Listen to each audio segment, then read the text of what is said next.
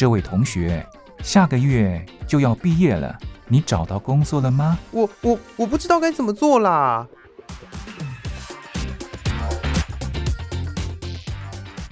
想找工作，却不知道该从何着手；想换跑道，却不知道自己能不能做得来。收听职业相谈所，让各行各业的前辈为你指点迷津。在职场上迷路的人啊，一起来寻找你的栖身之所吧！欢迎收听职业相谈所。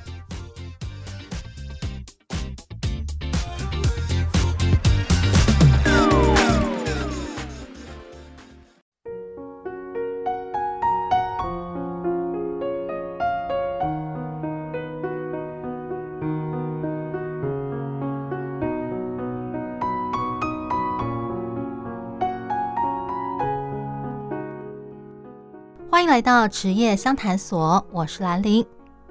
在之前的节目里，我为大家邀请到了空姐还有地勤，一起来聊聊航空业的工作内容。那上个礼拜，我邀请到了机师阿吉来跟大家分享他的工作经验。希望这一系列的内容可以给想要往航空业发展的人啊带来一些帮助或是启发。那上个礼拜，我跟阿吉聊到的是他为什么会想成为一位机师。机师考试又有哪些内容？是不是很困难呢？而这个礼拜要聊的是，在他的职业生涯中，呃，曾经发生哪些让他印象深刻的事情，或者是有趣的旅游经验等等。还有，对于想要报考机师的人，他可以给哪些建议呢？那事不宜迟，我们赶快来听听看吧。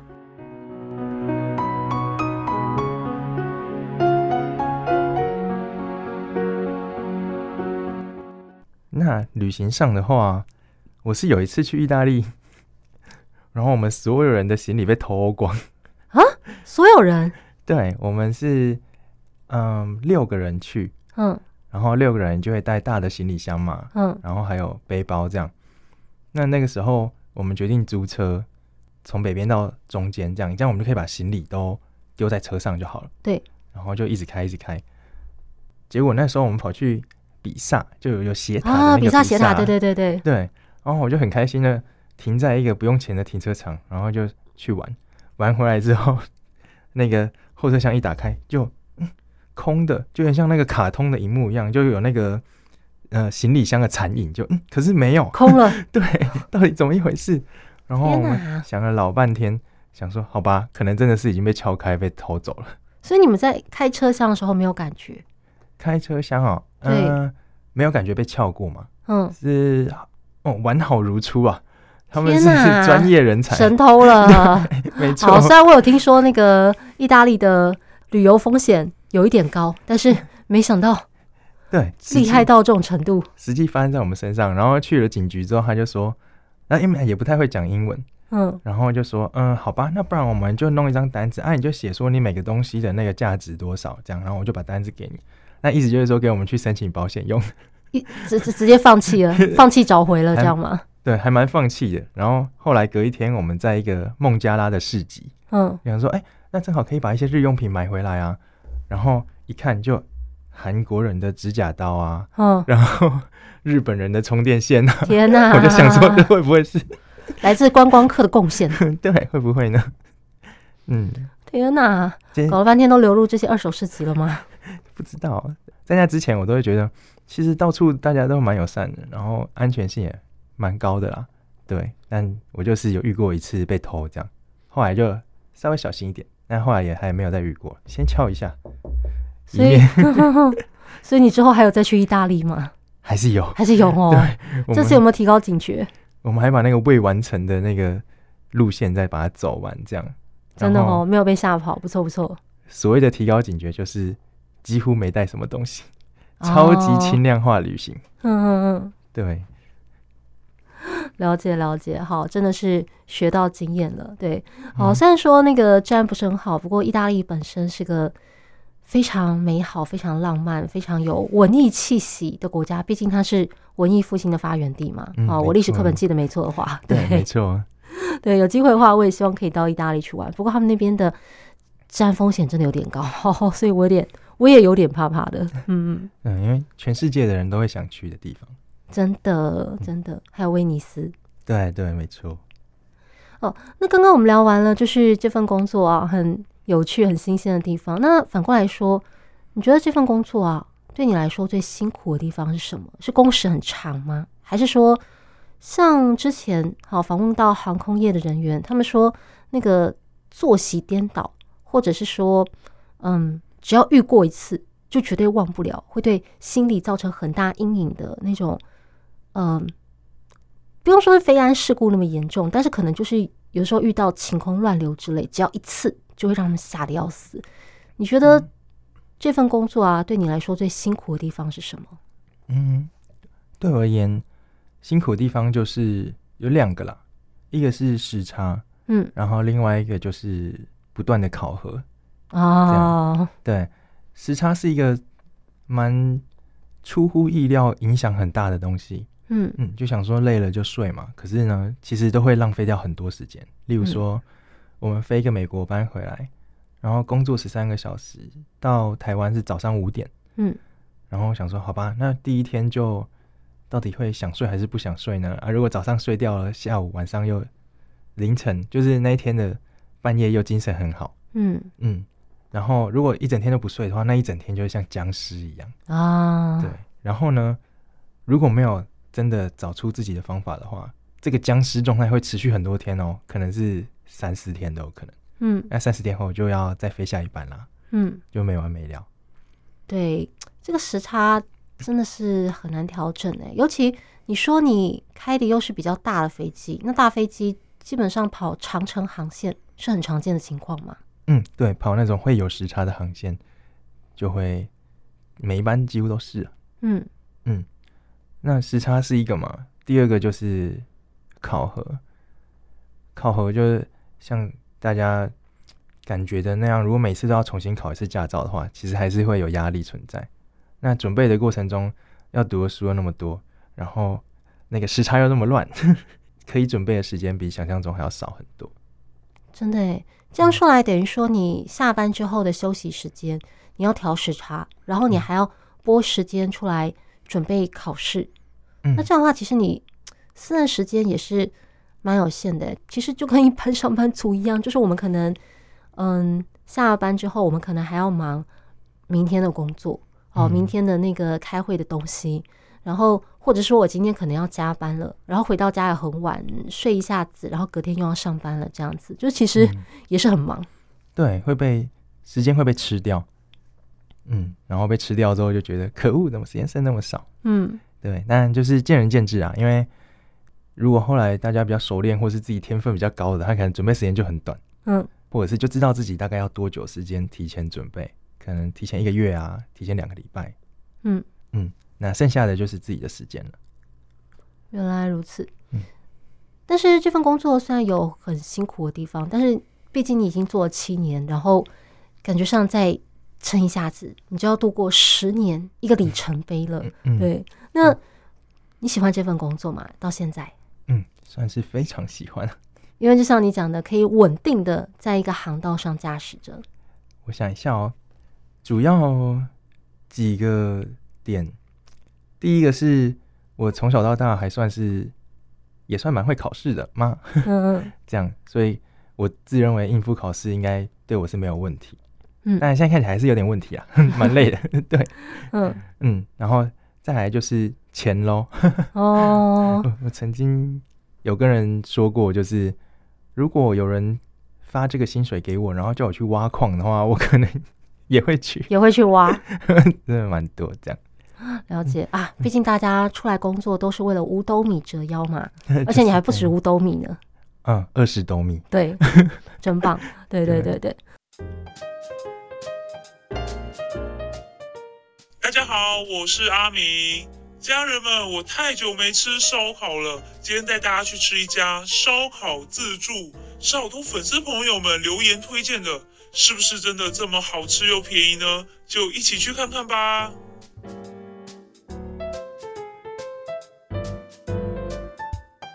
你在看什么啊？哦，我在看探店博主介绍美食啊。哇，看起来好好吃哦。对呀，哎。我下个月就要飞去玩去吃哦，不过网络上推荐看起来好像都是在疫情之前呢，不知道现在状况怎么样哦。真的好想吃真正的在地美食哦。别担心，我们直接问收音机前的听众朋友们吧。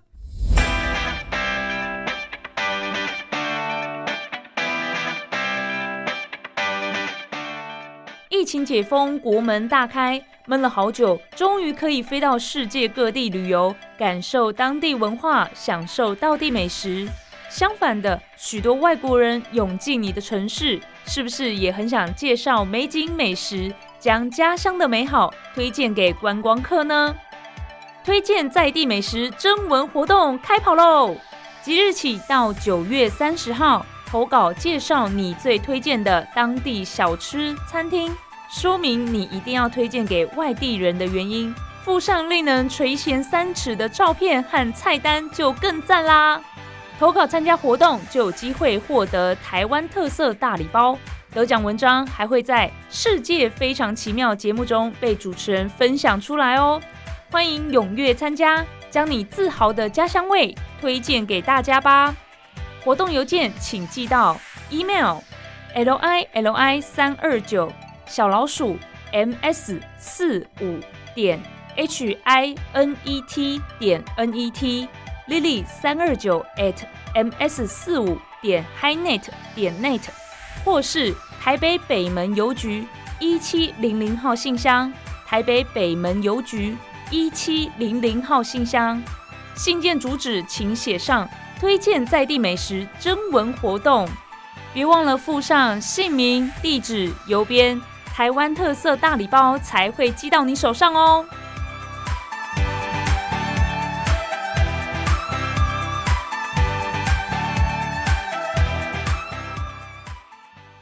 好，说到这个薪资啊，刚好哎，我顺便来问一下，那个台湾劳动部啊，前阵子公布了最新的台湾国内薪资职业排名，那第一名就是你的职业，就是技师，好，平均月薪二十七万。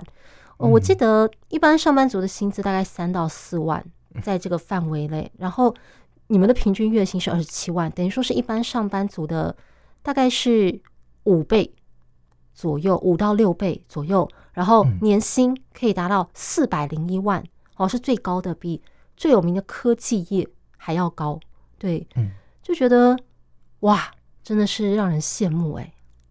这个这个数字应该是正副机师平均起来了。哦，正副机师的那个薪资有差很多吗？对啊，副机师的话比较少啊，正机师的话比较多。那要怎么样才能成为正机师？嗯，就累积一定的飞行时数、落地数，然后经过公司里面的考核，嗯，这样，然后就哎，就是跟一开始的那个考试一样，觉得哎有做正机长的资质了，而且出了考题给你也都过关，嗯，这样就可以升。这过程也是一个，例如说面试啊，然后再一个实际操作的课程啊。哦，了解。一路考。嗯，那成为正机师有没有年龄限制？啊，没有哎、欸，有蛮年轻的，有比我年轻的就当的。哦，真的啊，这么厉害？升上去，对啊，就大家各凭本事啊。嗯嗯嗯。所以说，技师是一个靠实力，然后年资可能比较其次的一个工作嘛。基本上年资还是。那发那个声讯的标准，嗯，就是还是会从老的开始发，说，哎、欸，你要不要升啊？你要不要升？这样要不要去考？嗯，对。当然，实际上去考的话，就是各凭实力。嗯嗯嗯。哦。也许有些人才第一次发说要考试，那他就全部都通过。啊，有些人可能就还要再多准备一下子，这样。嗯。机师的平均年龄大概多少呢？嗯，应该说平均刚进入这边，刚进入公司的培训的年龄大概就是二十五到二十七岁吧。嗯，那也蛮年轻的嘛，就大概大学毕业之后的一到两年左右。嗯，哎，好像也有应届毕业就进来的。嗯嗯，对，因为还是新鲜的肝比较好用。这点跟科技业一样了。对，赚大钱的工作都要这样子吗？呃，就好用啊。哦，是哦，是哦。嗯嗯，所有的那个能力值都拿好拿满。嗯嗯，原来如此。那这样算来的话，再加上培训的时间，那等于说成为机师大概快一点的话，不到三十岁以前就可以。嗯，没错，像是我们班全部都啊，我们班除了两位以外，几乎全部都是三十岁以下，嗯，开始飞，嗯，对，哦，欸，真的是大大打破了我从欧美电影里看来的那个机师的印象，哎，啊，对，这个是因为国外他们招募机师是有一个过程的，嗯，就什么样的过程？就拿完执照之后，不是就可以去应征吗？嗯。可是，其实蛮多大公司还是会要求更多的时数，嗯，所以他们就常常只能先去一些小公司。但是国外小公司很多啊，例如说，呃，sightseeing 那种啊，就是看风景的飞机啊，撒农药飞机啊，或者就是超短程小航线小飞机，嗯，他们就可以先拿这张执照去应征那些小公司，然后飞一飞，累积到了一定时数。像现在的话是。我当时的话是一千五百小时，嗯，这个如果飞小飞机的话，一趟四十五分钟，嗯，台北高雄也才四十五分钟而已，对，然后要累积一千五百小时是很长的时间，嗯，所以常常他们过好几年才可以去再跑去应征大公司这样。哦，原来如此，嗯、对，所以难怪那个欧美电影里的机长感觉都比较年长啊。嗯，没错，而且他们很可能蛮年长的，都还是副技师。嗯，原来如此，原来如此。嗯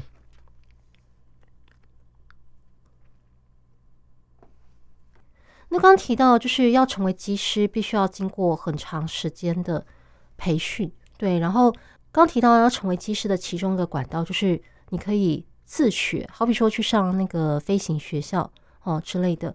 所以要成为机师，不管你是在时间，或是说在金钱方面，你其实是要下很大重本的，对不对？就不是像大家想的说，哦，我只要考进航空公司，然后接下来我就可以。顺利的成为机师，然后开启我的人生巅峰。你其实是要花很多的时间或者是金钱成本，才能够成为一位机师的，是吗？哦，对，我感觉是一关一关一直过，就没有停下来的时候。嗯，就嗯，一开始光是考培训好了，培训就已经是一个关卡。嗯，然后啊，考试的那个就是一个关卡，然后再来就是训练，就很多关，他会一直考，然后。上线了之后，哎、欸，又还是定期的给你考试，这样就是一关一关一直过。那如果是自训的话，就一开始要投资一一笔钱啊，然后回来到航空公司应征的时候，其实也是再考一次，哎，嗯嗯，他们也要考几乎跟我们一样的东西，什么模拟机啊什么的，嗯嗯，然后终于应征上了之后啊，还是一样，每半年再考你一次，这样，对，没错。天哪！虽然我今天访问的是航空业，但是我觉得有一种我好像在访问一个学术业人员的感觉，就觉得我一直听到考试、考试、考核这个字，这两个字这样子。哦，是吗？啊，这个就是不断的考试，可能最近的心理阴影。哦，这样子哦，嗯，对，真的是跟想象中的完全不一样。对，至少跟我在深入了解这个行业之前，对想象中的完全不一样。我想大家应该也是第一次听到说，哦，原来要成为机师需要通过这么多考试，而且是你成为机师之后，你还要继续考，没完没了。嗯，对啊，这也是对乘客的一种保障啊。对，就确保你们前面那个人的飞行技巧一直是新鲜的，然后知识也是 fresh，这样。对，没错，就是基于安全的考量，所以。嗯这就是机师必须要承担的责任。嗯，没错。对。那即使如此，如果还是想要成为机师，我还是对这个行业非常有兴趣、有热忱的话，那对于这样的人，你可以建议他做些什么样子的准备呢？好比说，嗯，练英文。嗯嗯。英文是一定要的吗？我听说机师的那个好像英文标准要求会比空姐还有地勤更高，是不是？嗯，没错。嗯，我先小小跑题一下，就是我自己觉得这个工作可以薪水跟别人好像不是同一个层级的原因之一，是因为我们是全英文的工作内容。嗯，那全世界不管你在伊朗啊，还是你在非洲，也都是全英文的工作内容。嗯。那意思就是说呢，我们只要通过训练之后，我们其实可以在全世界任何一个地方飞。哦，对，那这个二十七万，其实在世界上来讲，算没有到很多的。以这是以台湾的薪资标准来看，然后台湾算对台湾，如果以都是机师来讲，都是航空公司，那二十七万这样算是给比较少的。嗯嗯，那国外可能很容易就找到其他航空公司给比较多。嗯嗯，这是其中一点。好，然后呢，我回到原本一开始那边，就是给大家的建议的话，嗯，一开始当然是要好好认真努力读书。那这个读书学习呢，有一个重点就是要学会的是学习的能力。学习的能力，对，不是学习的内容，不是说哦，我可以答出这一题的答案，而是你要有学习的能力。嗯嗯，在航空业这种一开始没有人天生就学会的，没有人天生就拥有那个预备知识的这种行业里面，他当然想要看到，就是说从零然后开始慢慢学一个新东西的能力。例如说，数学翻到下一个新章节，其实也就是一个新的东西。那要培养自己的是如何从零开始把这个章节给学好。这样，那每一个科目我觉得都蛮重要的，因为我们班上的话，文科跟理文组跟理组是一半一半。嗯嗯，对。那英文这件事情也是要拥有用英文来学习的能力，因为我们的所有的书本都是英文的。所以你要用英文来学习新的东西，这样，还有用英文可以好好的用英文跟别人沟通。嗯，大概英文能力要着重的是这两点，就不是英文的分数多高啊，这样。那读书，好好读书这件事情，也不是说你要把分数考高。当然，有好的学历的话，也是一个证明。嗯嗯，了解。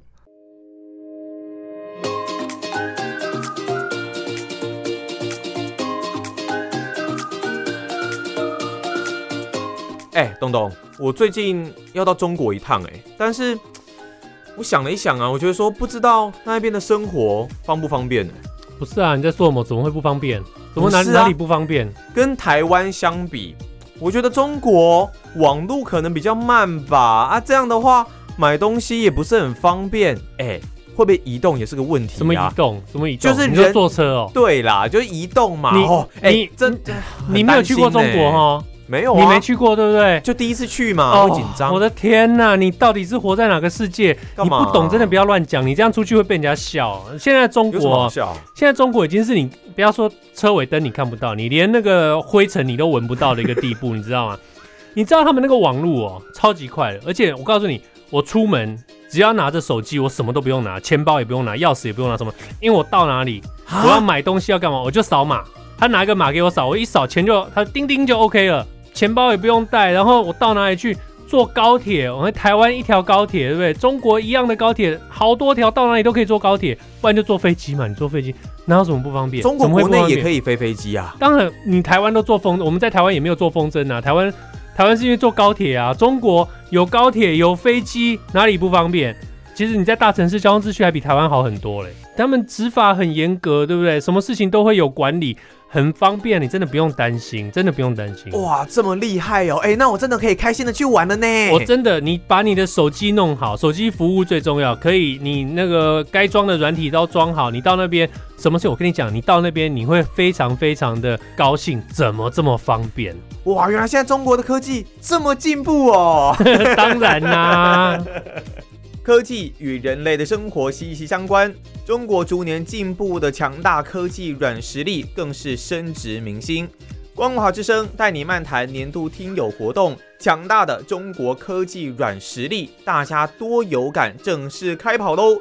在九月三十日之前，大家可以来信跟我们分享，在中国对个人生活品质改善最有感的科技服务、电子产品或是行政措施是什么？例如，几乎所有东西都能支付的支付宝、强大的网速或是城市科技。纸本信件可以寄到台北北门邮政一千七百号信箱，email 则可以寄到 l i l i 三二九 at m s 四五点 h i n e t 点 n e t。如果能够附上图片，当然是最好的。我会根据文字跟图片内容选出十位听友，可以获得我们选购的精美礼品。欢迎大家踊跃来信哦。好的，所以要有学习的能力，然后英文程度要好。那除了这两个之外呢，还需要哪一些能力我们是可以事先准备的呢？好比说，嗯，我是不是先去报考？像你不是机械？科系出身的嘛，那我是不是先去报考相关科系的话，选机械或是航太会比较好？哎、欸，这个我不知道为什么航太的人好像蛮少进来当机师的。哎、欸，是这样吗？那他们去当地勤了之类的吗？嗯，不知道他们后来都去哪了。可能是有比机师更好进入的产业，而且赚的也不少吧。嗯，但我们的周遭航太系的算是蛮常态分布的，应该说每个每个科系都还蛮平均的。所以什么科系的人都有可能成为机师吗？没错，就广电系啊，然后还有啊，广电也可以啊，啊，都有文组的、理组的都有。然后外文系这个好像比较能够理解，但航太系就没有特别多的迹象。所以公司在招考的时候也不会特别说哦，我要拿几种科系的比较好。啊，对，没错，他像以我认识的人里面，真的分布的蛮平均，不只是不挑科系，然后他也。学历也没有到非常的挑，但现在可能有一点了。嗯，但那个时候就是从台湾大学一直到，例如说某些中南部的科技大学都有。嗯嗯，就看各种特质表现出来的那个综合的能力有没有到那个标准。哦、嗯，原来如此，所以不管是科系也好，学校也好都不限，只要能够符合他们的刚刚讲的层层关卡就可以了。对，没错。也就是说，一开始是问说要给什么建议嘛？要培养哪些东西？又除了学习能力啊，然后语文能力，对，还有英文的能力以外，还要好好的培养一些别的，例如说运动或者是打电动这样一些肢体协调、协调性啊，这样对对对，就是全方位的东西，他都会考你一次。嗯嗯，然后如果在平时就有注重均衡发展的话，也许我感觉这样就会比较有机会。这样说来，我觉得机师工作应该适合那种就是头脑很好、很会考试，然后体育也不错的人。哎，真的有这种人呢？就是你知道，那个学生时期学校风云人物，总是会有那么几个，嗯，成绩很好，然后体育、篮球什么之类的也不错，可能还是校队。然后如果再长得帅或者长得漂亮的话，他可能就是校草或是校花。真的有这种人呢？感觉他就很适合。因为一般人通常都是。呃，特别偏重文，或是说特别偏重体能方面，一般来说是会偏向其中一个。如果有人两边都可以的话，嗯、对，那这种人真的就是优秀，所谓的人才。对，那他可能就很适合来考机师。如果他对飞上天这份工作有兴趣的话，对，没错，就先平均发展嘛，然后你的每一、嗯、每一项能够越那成就越高越好。就哎、欸，我运动也有一些成就了，然后打电动也打的还算蛮顺啊，手也蛮协调的。但我考试就特别的努力，也考上了台大，那就是都是加分项。嗯嗯，原来如此，原来如此。那接下来我想问一下啊，就是在之前的三年疫情，我们都知道那段疫情哦，对航空业冲击很大，尤其是那段时间呢，媒体天天都在报，就是。航空业人员的动向，也是把你们的一举一动都放大检视。那段时间对你的生活、你的工作带来了哪些影响？嗯，这段时间也是蛮深有感触的。会不会觉得压力很大？那时候的感觉是，我就以个人的呃我们的视角来说，嗯嗯，因为一开始国外有疫情的时候，嗯，大部分的人也是不想要冒那个染疫的风险，嗯，我还要执勤去国外。然后就哎，旁边的人都没有在戴口罩，我也有可能就染疫了。这是第一点。然后第二点是，后来不知道为什么，我们平时有隔离吗？然后后来就发生了一些社会案件，这样吗？社会事件，嗯，然后我们就变众矢之的，然后就变成舆论的核心，嗯，焦点这样，然后就好像蛮不受欢迎的。然后第三点是，当时的。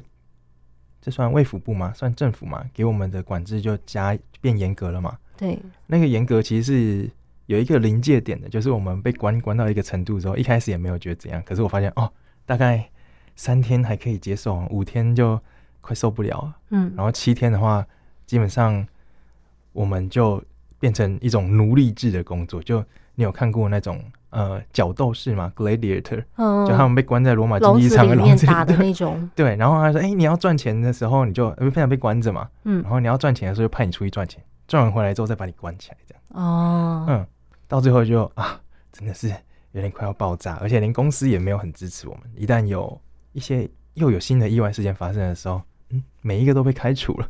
嗯，我会想说，哇，真的是一段非常困难的时期啊！这样，嗯，我听说有人好像就因此放弃了这个工作，然后就离开了。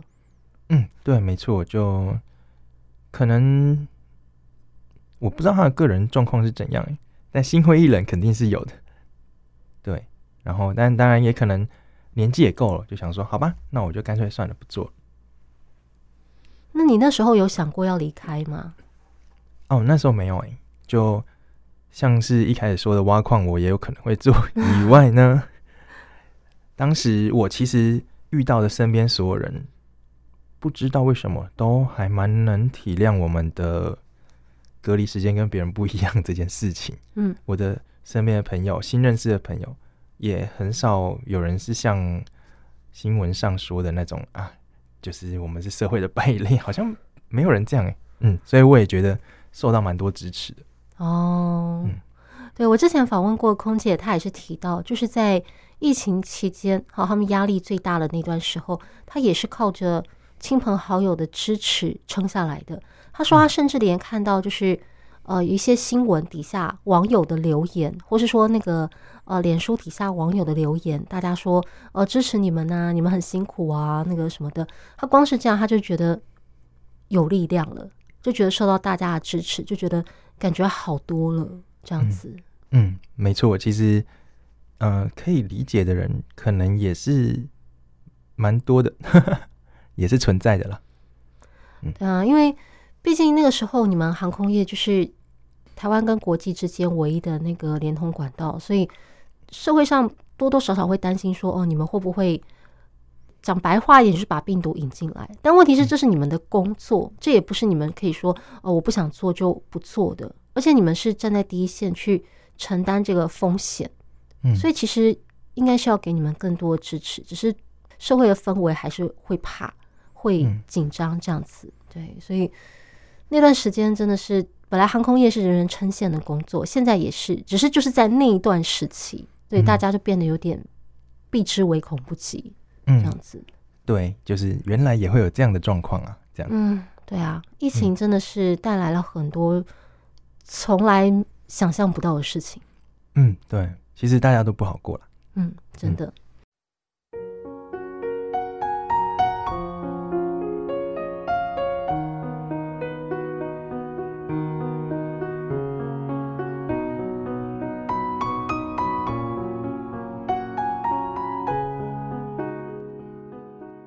于时间的关系，今天的职业相谈所就先进行到这边。今天技师阿吉跟我们分享了在他职业生涯中哦曾经发生哪些让他印象深刻的事，技师的薪资水平大概在什么程度？对于想要报考成为技师的人，他有哪些建议？还有回顾过去三年那段疫情，又给这份工作带来了什么影响？下个礼拜我们要继续聊的是。外界对机师这份工作的一些刻板印象跟迷思，他有什么看法？好比说，机师好像大部分都是男生为主，女生似乎很少，这到底是怎么回事呢？另外，台湾的机师跟欧美的机师似乎在年龄上有一段落差，这又是为什么呢？另外，早年有一部欧美电影叫做《神鬼交锋》，在中国的话应该是叫做《我知道你是谁》哦，猫鼠游戏。这部电影里有提到，就是主角作为一个行骗天下的骗子，曾经有多次呃假冒成机师，在世界各国飞来飞去，被众多美女空姐环伺的哦非常令人羡慕的情节。那以他一个真正的机师的角度来说，这样的情节是有可能会在现实中发生的吗？想知道更多的内容，就千万不能错过下一集哦。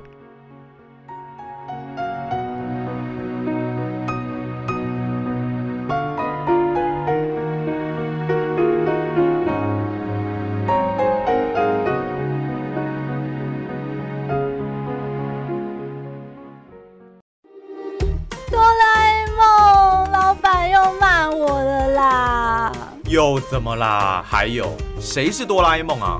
那不重要啦。老板叫我帮公司采购手机，最好多看几个牌子。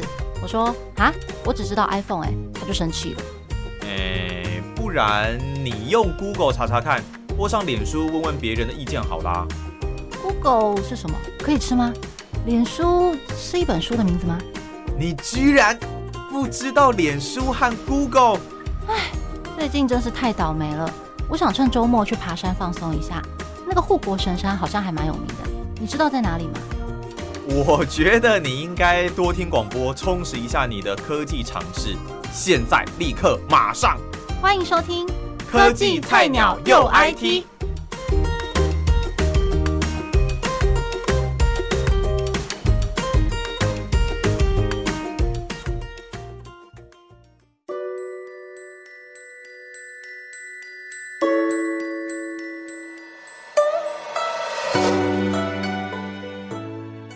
来到期间限定版台湾，我是兰陵。现在时间哦，将近九月中旬了，是夏天的尾巴，秋天的头。在这种白天不太热，晚上呢也渐渐变得凉快的时候，呃，最适合出去玩了。那今天要跟大家分享的这个活动，就是一个可以让你从早玩到晚的活动。这个活动地点就在高雄的美浓这个地方。高雄是台湾的六都之一。在以前，它是有分成高雄市跟高雄县的。那美浓就位在高雄县的区域。我小的时候啊，家人曾经带我到那里去玩过。我对那边的印象就是油纸伞、客家人，还有美浓也是一个出很多老师的地方，就是一个书香浓厚的区域。而在上个周末，也就是九月九号开始，一直到十月一号，在美浓这边举办一个叫做“美浓水圳漫游艺术节”的活动。这个活动今年已经迈入第四年了，据说是高雄最浪漫的艺术节。它的活动地点就在美浓水圳、美浓水桥，还有美浓的烟叶辅导站这三个地方。它是一个结合白天戏水、晚上赏纸灯，还有市集可以逛的活动。在进一步说明这个活动之前，我要先跟大家说明一下美浓水圳。据说美浓水圳呢是狮子头水圳的分支，为了要把水圳的水引到美浓溪，因此早年就设立了有引水功能，还可以充当路桥的美浓水桥。这个水桥不管是机车或者是人都可以走，而在水桥底下呢就是水圳，它的两边有一个坡度很浅。而且长度也很短的这个水泥护栏，据说早年有很多的婆婆妈妈会蹲在这个地方，一边洗衣服一边聊天。而在活动期间，他也开放游客可以在这个地方玩水。等到了下午，哦，接近傍晚的时间，就是这个艺术节的重头戏——点水灯啦。今年的主题是未来 Future，在他推出的三大活动之中。最大的重头戏，这个水上灯光装置艺术的部分，它会在美浓水圳、美浓水桥，还有美浓烟叶辅导站这三个地方展出许多用纸做的艺术品，还有美丽的日式纸灯。这些纸灯的外形呢，都是一个个巨大的正方体，我看起来呢就像是方糖一样。不过它的外观有用木条固定，而纸灯的每一面都画上了各式各样不同的图案。好比说，像是呃樱花、梅花、竹子等等，在天黑之后，这些纸灯一个个都亮了起来，散发着昏黄的光芒，把整个水圳呢都给照亮了，看起来就非常的梦幻。而在水圳的两边，呃人行道的部分，则有一长条的期间限定市集。今年的市集呢，呃据说除了台湾的摊商之外，还有来自日本福冈，还有岐阜的文创品牌进驻，总共有一百二十家这么多，所以就吸引了很多人慕名到美浓来玩。白天呢，可以在水圳旁边玩水，晚上呢，可以逛市集，到处走走看看，边买边吃。那如果觉得累了，想要休息一下，就走下这个斜坡到水圳旁边，一边欣赏这些美丽的纸灯，一边休息一下，乘个凉。有人说，这简直就是台湾版本的小樽运河，非常有日式气息，非常浪漫。据说这个美浓水圳漫旅艺术节，呃，去年举办的时候，它也只有在四个周末有点灯，但即使如此，它还是创下了单单一个周末就涌入了两万人的成绩。呃，虽然两万人在大陆听众朋友看来可能觉得不算很多，但是以当地来说，这应该堪称是他们年度最盛大的活动了。而今年又扩大了规模，不晓得哦，总共会吸引多少人来玩呢？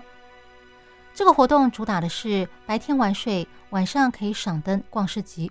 那除了很适合携家带眷前来玩之外，就我目前看到的照片，啊，感觉也很适合作为情侣的约会行程呢。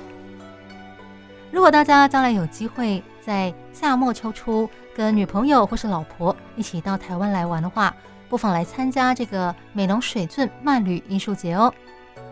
那今天的活动就介绍到这边，我是兰陵，那我们下一集再见喽，拜拜。